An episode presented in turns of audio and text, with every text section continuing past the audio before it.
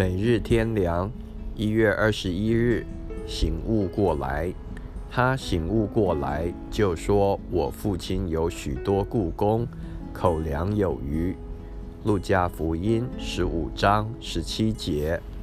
世上有许多浪子，但没有醒悟过来，是极大的转折和区别。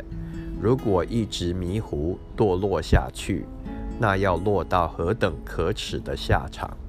今天不知道多少浪子仍然在远离父家，任意放荡，贪恋世俗，放纵情欲，寻求最终之乐，将神所赐的宝贵生命、光阴、力量都消耗殆尽，过一种非常空虚的生活，内心中毫无平安喜乐。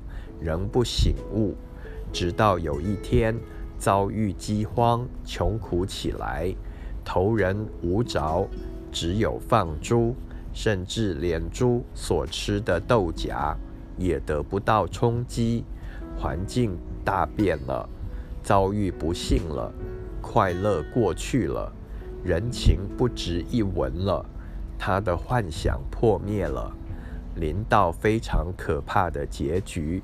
他无法生活下去，无力承担得住，在走投无路、求告无门的时候，会忽然转念，想到父亲和父家，外人靠不住。父亲怎样呢？在外面困苦、穷乏、饥饿难忍，在富家里面怎样呢？他醒悟过来了。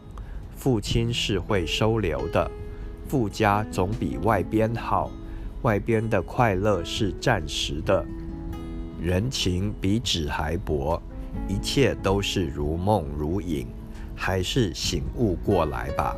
只有天赋是真正爱你的，只有天家是丰富快乐永久的，切莫等到像浪子，受尽痛苦。